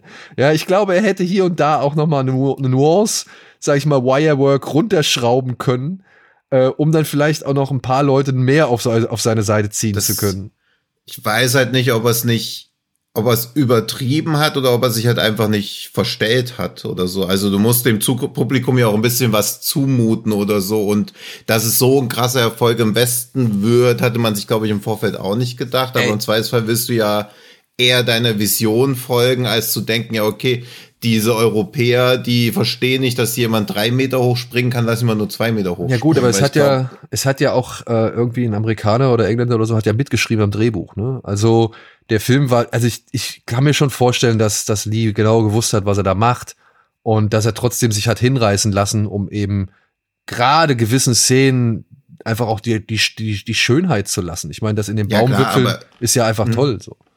Ja klar, Ja, aber ich meine, er hat ja halt trotzdem 213 Millionen weltweit eingespielt. Bei also es wär 15 heutiger- oder 17 Millionen Budget. Ja, ne? ja. Der Film krass, hat ja, ja. nichts gekostet im Vergleich zu heutigen Filmen. Genauso viel wie. KGF 2. Ja gut, aber dem, dem siehst du es an, finde ich. Nee, auch nicht, aber das ist eine ganz andere Kiste. Ähm, ja, James, Und- Sham James Seamus hat mitgeschrieben. Das ist, der hat auch Incredible Hulk zum Beispiel geschrieben. Ja. Ja, und also ich meine, natürlich gibt es ein paar Leute, die sich daran stören, aber die Leute, die sich an was stören, sind ja auch meistens lauter. Und ob irgendjemand im Jahr 2000, gab es da Twitter schon wahrscheinlich nicht, auf MySpace geschrieben hat, das ist ja Quatsch, die Leute hüpfen ja rum wie Flummis, who cares? Ja. Also, Aber die haben jetzt auf Twitter immer noch bloß 500 Follower und regen sich über andere Filme jetzt auf, also von daher. Ja, das Ding ist, wie du gerade schon sagst, ne? Also hätte er halt, äh, hätten sie gesagt, wir müssen das irgendwie westlich angleichen, die, ne, wie, wie- genau, wie du gerade sagst, wir machen zwei statt drei Meter so quasi. Und dann ist Ja. nachher wieder geheißen, ja, extra für den westlichen Markt wird sich zurückgehalten. Ne? Also hätte dann genauso Ja, drauf rumhacken können. Ne? Also, Na, aber das, Und ich- na, ich weiß nicht. Ich finde, das Argument kann man eigentlich schon von vornherein nicht unbedingt so bringen, weil man hier einen Film hat, der einem westlichen Publikum präsentiert wird, ich glaube auch mit westlichem Geld produziert wurde, der aber komplett auf einen chinesischen Cast setzt. So, ja. Also das ist ja, Was denkst du? naja, ich meine, der Film war ja es in Amerika ja diese echt Diskussion, es spielt ja kein, es spielt ja kein Chinese irgendwie mit, beziehungsweise war es ja so, Choyun Fat hat ja irgendwann mal gesagt, dass er mit den Szenen keine Probleme hat, aber er musste teilweise Aufnahmen 24 Mal machen, bis er den Akzent so getroffen hat, wie ihn Ang Lee halt haben wollte. Also das, und die Story, also klar, es mag vielleicht die Action ein bisschen, aber wenn ich mich auf den westlichen Markt fokussiere, würde ich ja nicht unbedingt einen Film aus der Qing-Dynastie zeigen, der im 43. Jahr der Herrschaft von Kaiser Qing Long im Jahr 1779 spielt. Und dann, Sondern dann würde ich sowas machen wie Replacement Killers. ja, Ja, ja, aber, aber deswegen sage ich ja, ich finde die Geschichte, ich finde da, du merkst es schon trotzdem, dass er eben auf ein Global Release aus ist. Weil, finde ich wenn auch. du dir, keine Ahnung, guck dir mal auf Netflix sowas wie Kingdom an. Ähm, gra- Also, ähm, ne, also äh, asiatische, asiatische Produktionen, die halt gerade mit solchen Dynastiegeschichten spielen, ob das, ob das Chinesisch ist, ob das Taiwanesisch ist, ob das, ob das Koreanisch ist, die, die haben oft den Drang dazu, sehr verkopft zu werden und da wirklich viel Input reinzuhauen mit verschiedensten ähm, äh, Königsnamen und Häusern und hast du nicht, das ist fast ein bisschen Game of Thrones mäßig, nur, nur dreimal so kompliziert, wo, wo, wo, wo westliche Sehgewohnheiten oft halt wirklich an die Grenzen ihrer Aufnahmefähigkeit kommen. Das geht mir halt oft schon so. Und ich finde, da ist nämlich Tiger and Dragon sehr runtergebrochen. Der, der ist auf einer, auf einer geschichtlichen Ebene, ist der schon eigentlich sehr low und sehr easy verständlich, ohne da große ähm, äh, Ja, mein- aber- ne, äh, historische Mindfucks aufzumachen. Von daher, du brauchst diese, du brauchst halt hier keine Backgrounds oder so und du musst jetzt auch nicht übermäßig aufpassen, äh, um da irgendwelche Sachen zu verstehen. Und ich finde, da bei dem, bei dem Drehbuch merkst du schon, dass sie gesagt haben, okay, wir, wir dürfen uns hier nicht zu, zu sehr verlaufen Ja, in Geschichte. Das, das finde ich, da merkst du es am, am, am meisten. Aber gleichzeitig seht ihr ja den westlichen Markt da auch als viel zu krass. Also was interessiert den Chinesen der westliche Markt? Ist doch völlig scheißegal. Nee, aber eben Du hast- weil hier ein, Ja. ein, US-Drehbuchautor dabei war und weil Columbia mitproduziert hat, US, ich finde, da merkst du es schon, dass sie gesagt haben, wir können, also ne, vielleicht beim, ja, beim, beim, aber- beim Skript macht mal ein bisschen Ja. low, so, ihr könnt nichts voraussetzen und Sie so gehen nicht full on. Also Sie gehen das nicht finde voll ich, rein, ja. Aber ja. ich sag mal, es sind immer noch 90 Prozent, so. Vielleicht Ja. 80 Prozent. Also ich will nur sagen, er geht nicht full on.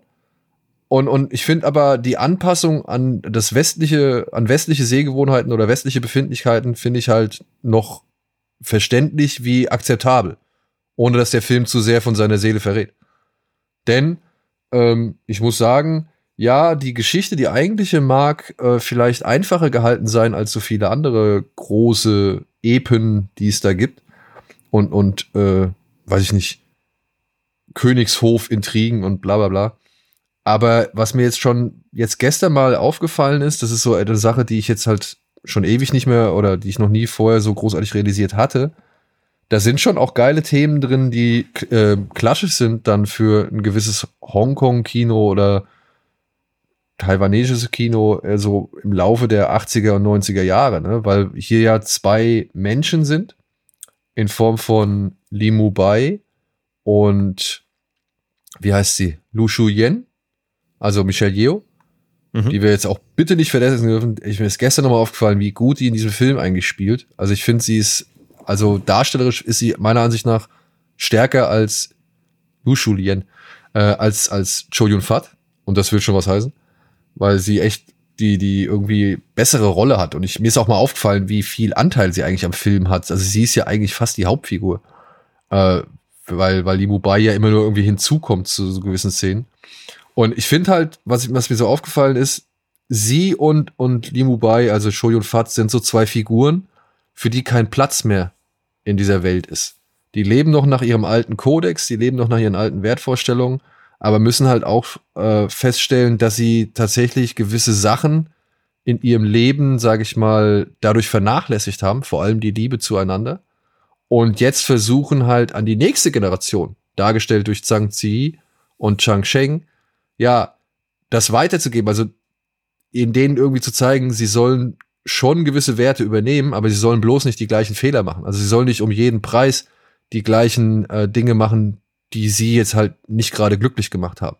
Und das fand ich irgendwie schon erstaunlich, sowas, also sowas nochmal da drin zu sehen. Das war 2000 und das sind Dinge, die halt Wu und so viele andere und To und, und Wonka Wai auch ähm, schon früher verarbeitet haben, so. Und das auch nochmal im westlichen Publikum irgendwie näher zu bringen. Also, dass da immer wieder so ein Schulterschluss zwischen Vergangenheit und Moderne gesucht wird.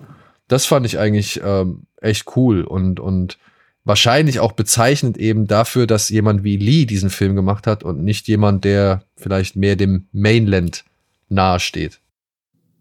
Also gehe ich, geh ich auf jeden Fall mit, doch, fühle ich schon. Also, wie du vorhin gesagt hast, auch natürlich kommt da deine, also gerade aus der damaligen Perspektive, dass du halt ja schon Berührungspunkte auch zu diesem Subgenre, diesem Genre hattest, schwingt, schwingt ja der auch stark mit, das merkt man ja auch. Zum Beispiel für mich, für mich war Tiger and Dragon tatsächlich so das, der erste Berührungspunkt damals mit dem Genre, weil ich eben, ne, da macht sich wieder Altersunterschied bemerkbar, da war ich noch gerade in meiner kompletten, ähm, eher so Gore-Splatter-Richtung so äh, gerade am Aufblühen. Erste DVD-Sammelgeschichten Anfang der 2000er. Ähm, da war ich noch eher so im, im Horror voll am, am Auskosten überall. Das hatte ich mit dem Genre nicht so viele Berührungspunkte. Da kann ich vielleicht schon sowas wie City Wolf, also Better Tomorrow und so, also ein bisschen Horror Bloodshed hatte ich ja schon äh, Erfahrung, aber Wuxia war noch gar nicht so mein, mein, mein Berührungspunkt. Deswegen, das war für mich zum Beispiel der, mein, mein erster Berührungspunkt, der große. Und ähm, von daher bin ich auch dann direkt mit diesem etwas westlichen Blick da eingestiegen. Und danach habe ich dann erst bisschen aufgearbeitet. Ne? Und das merkt man dann ja, finde ich, da auch schon. Aber letzten Endes sehe ich das halt genauso so. Trotzdem macht der, hat Eng Lieder ähm, hat eine gute, hat ein, äh, nicht, nicht mal eine Balance gefunden, wie du sagst. Ich finde auch, er, er macht halt kleine Einbußen vielleicht, aber die sind nicht so sehr spürbar, dass man den Film als verwässert bezeichnen würde. Ja. Und ähm, von daher konnte ich das trotzdem bis heute, wie gesagt, alles wertschätzen. Und wer halt full on gehen will, der findet ja genug dann, wenn man sich reingräbt. Aber ich finde auch so gerade, um da vielleicht auf den Geschmack zu kommen, ist es halt perfekt. Und wenn du aber da halt sagst, okay, das ist mir zu drüber, ja, dann hör auf. Dann bist dann, ne, dann, dann guck was anderes, äh, weil dann brauchst du gar nicht dich weiter reinzugraben. Aber sonst, wie gesagt, finde ich auch, hat er da einfach, ähm, also mich, mich hat er damals abgeholt, mich hat er heute wieder abgeholt. Von daher kann ich, dich, kann ich das unterschreiben, ja. Und ich weiß noch, ich fand es damals so merkwürdig, dass mitten im Film diese Rückblende ist, die Ewigkeiten dauert, ne? Um die, diese Romanze zwischen Zhang Zi und, und äh, Chan Chen zu äh, erklären. Und ich habe jetzt nur drauf gewartet und sehe so und habe mir mal so ein bisschen die Struktur von dem Film angeguckt. Und trotzdem bin ich dann am Ende da und, und dann sind sie in dieser, dieser Grotte, wo, wo der Jadefuchs noch mit, mit, ihren, mit ihren kleinen Giftpfeilen angesprungen kommt. Und dann siehst du, ja krass, das ist jetzt schon wieder eine Stunde 40. Und irgendwie, ja, obwohl ich das irgendwie ein bisschen merkwürdig konzipiert finde, nach wie vor, bin ich immer wieder erstaunt, wie trotzdem, also welchen Fluss dieser Film trotzdem generiert und wie, wie gut ich dann mich nach wie vor in diesen Film fallen lassen kann, weil ich immer wieder auf bestimmte Szenen mich gefreut habe, die zu sehen. Oder eben auf bestimmte Darsteller. Und jetzt halt wieder nochmal neue Szenen entdeckt habe, die halt äh, wirklich meiner Ansicht nach nochmal Gold wert sind, weil ich sie vorher gar nicht so wahrgenommen habe. Wie eben zum Beispiel der Moment, in dem ähm, Michelle Yeoh Cho Yun Fat in ihren Armen hält. Das fand ich, oh, Gänsehaut. Mhm. Das fand ich richtig, richtig gut. Ja, sind schöne, sind auch schöne zwischen, zwischenmenschliche Interaktionen zwischen den Darstellern und so. Das ist wirklich, ja, ja, finde ich auch. Das, der, der hat schon wirklich ein paar, der hat halt heroische Momente, der hat sehr rührende Momente, also der trifft da auch gute Töne, wenn er sie setzen will, finde ich. Ja. Und nochmal an dieser Stelle darf man natürlich auch nicht vergessen, wir haben jetzt äh, Lee, Yuan Wuping und so hervorgehoben und die ganzen Leute, die halt auch die Kampfkunst da schon einigermaßen gut beherrschen. Peter Pau, Kamera, ähm, möchte ich auch nochmal hervorheben, hat immerhin einen der besten Filme aller Zeiten auch abgebildet, dementsprechend merkt man Bride of Chucky. Das ist halt echt krass, ne? Von welchem Film der kommt oder kam und wo er dann letztendlich gelandet. Der hat auch so, so, so ein unsägliches Dracula-Ding, hat er auch, glaube ich. Dracula gemacht. 2000 hat er ja, auch Dracula ja. 2000, ja. Und Shoot 'em Up. Ähm, Und Shoot 'em, aber Shoot 'em Up geht ja noch. Also Shoot Ja, 'em ja, Up. klar, der geht ja auf jeden Fall. Double Team. Ja, Double ähm, Team. Also ich meine, gut, das war zu Hawk, ne, glaube ich. Aber, Ja, ja, das war Sir Hawk, ja. Aber Äh, der hat schon, der hat schon richtig viel gemacht, ja. Ja, und halt ja, The Killer halt, ne? Dementsprechend. Ja, ja, also, ja, klar. Es ist wirklich von, von ganz großen Filmen wie den und jetzt äh, The Killer zu irgendwie, ja, Bride of Chucky und Dracula 2000. Das ist echt krass. Ja, Aber ja, das gut. ist total abgefahren. So läuft's Business. Tino, hast du noch was hinzuzufügen? Gucken. Gucken. Ja, also wenn man die, schon mal die Chance hat, den nochmal im Kino zu sehen oder zum ersten Mal überhaupt im Kino zu entdecken, also die, das ist ja einmalig als Gelegenheit und das sollte man auf jeden Fall nutzen. Ja, und genau nur zwei Stunden, ne? Muss man auch sagen. Ja. Dafür, dass der eigentlich viel verhandelt so. Und ja, echt tolle Bilder, tolle Darsteller, gute Kampfchoreografien. Ein Märchen halt, äh, mit, mit viel Kampfkunst und Mystik und sehr viel Ja. Erkl Erklärdialogen auch, ne? Also es ist, es ist mir auch nochmal aufgefallen gestern. Ja, Aber- wobei die, ich muss aber auch sagen, wobei die auch nicht nerven. Also, Nö. da, ich, also wie gesagt, wo wir bei Flux Gourmet so die, die ich, wo ich da gerade diese, diese Interviewpassagen, so ein bisschen diese Head-Interviews rausgezogen habe, so als bisschen zäh, finde ich auch hier, die, ganze- das ganze Telling, das Writing ist halt gut.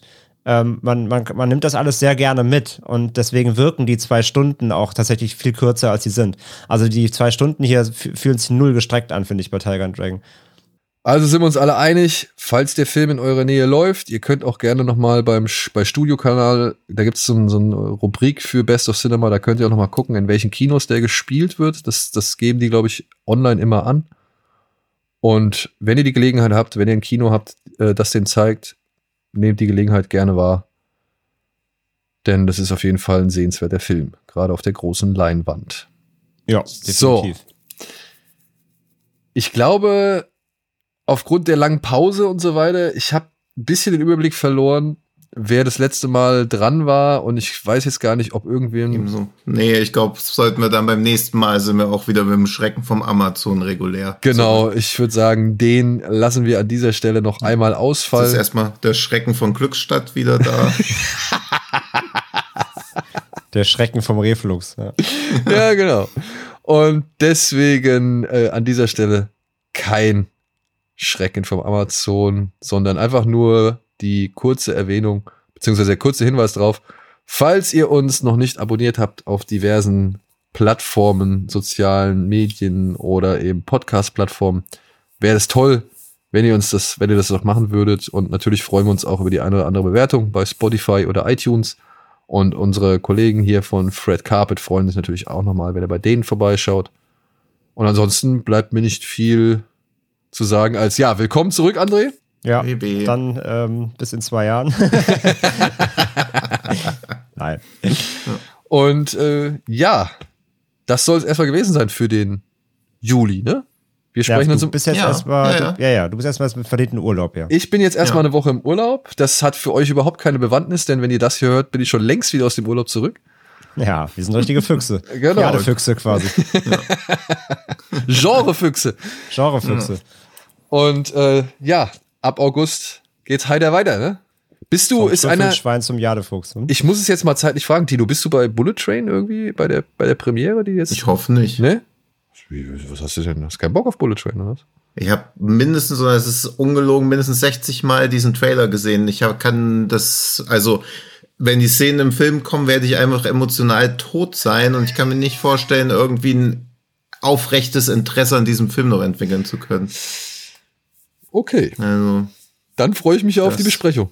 ja, ich glaube, der wird schon okay werden, aber wirklich jetzt ein Jahr lang vor jedem Film diesen Trailer gesehen haben zu müssen, der auch so merkwürdig behäbig wirkt. Also ich glaube, das wird nichts. Aber ich habe jetzt im Vorfeld auch nicht gedacht, dass das der krasse Oberhammer wird. Also Okay.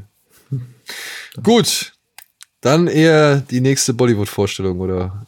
Ja, aber schön, dass du nicht fragst, ob ich auch bei The Crayman bin, der ja auch drei Tage nachdem er im Kino gestartet ist, dann auch noch das große Event hat, wo alle schon wissen, was das für eine Mittelmaß-Murks geworden ist, kommen nochmal alle Darsteller nach Berlin. Ja, das stimmt. Das ist jetzt von Zeitpunkt dieser Montag. Montag, ne? Ja. Ja. ich weiß. Da ist unsere Kollegin Mel ist auch da und führt auch die Interviews. Aber der ist ja schon Das im heißt, Kino. das heißt, das Event, äh, ist er nicht schon auf Netflix? Nee, das Kino, äh, der, der ist schon im Kino gestartet. Also ja, die, ja, ja. der ist ja. am Ja, ja. 8.7., glaube ich, im Kino gestartet. Und äh, kommt jetzt dann irgendwann um den 20. rum, oder beziehungsweise ist jetzt dann jetzt vor kurzem. Ja, er kommt irgendwann raus, aber also, dass man ihn schon im Kino gucken konnte, bevor so ein Event stattfindet, ist schon ein bisschen ungewöhnlich, was aber vielleicht doch einfach die Relevanz von Deutschland klar macht in diesem Tour-Schedule von den einzelnen Darstellern oder von Netflix, würde ich mutmaßen. Ja. Also wird irgendwie terminliche Gründe haben, sonst wäre es irgendwie absurd, dass es nicht letzte Woche schon war. Glaube ich auch. Glaube ich auch. Da habt ihr jetzt schönes Rätsel, was wohl mit letzte Woche gemeint sein könnte, wenn ihr diesen Podcast hört. Ja. Gut. In diesem Sinne, vielen Dank fürs Zuhören. Macht's gut. Bis bald. Tschüss. Ciao. Tschüss.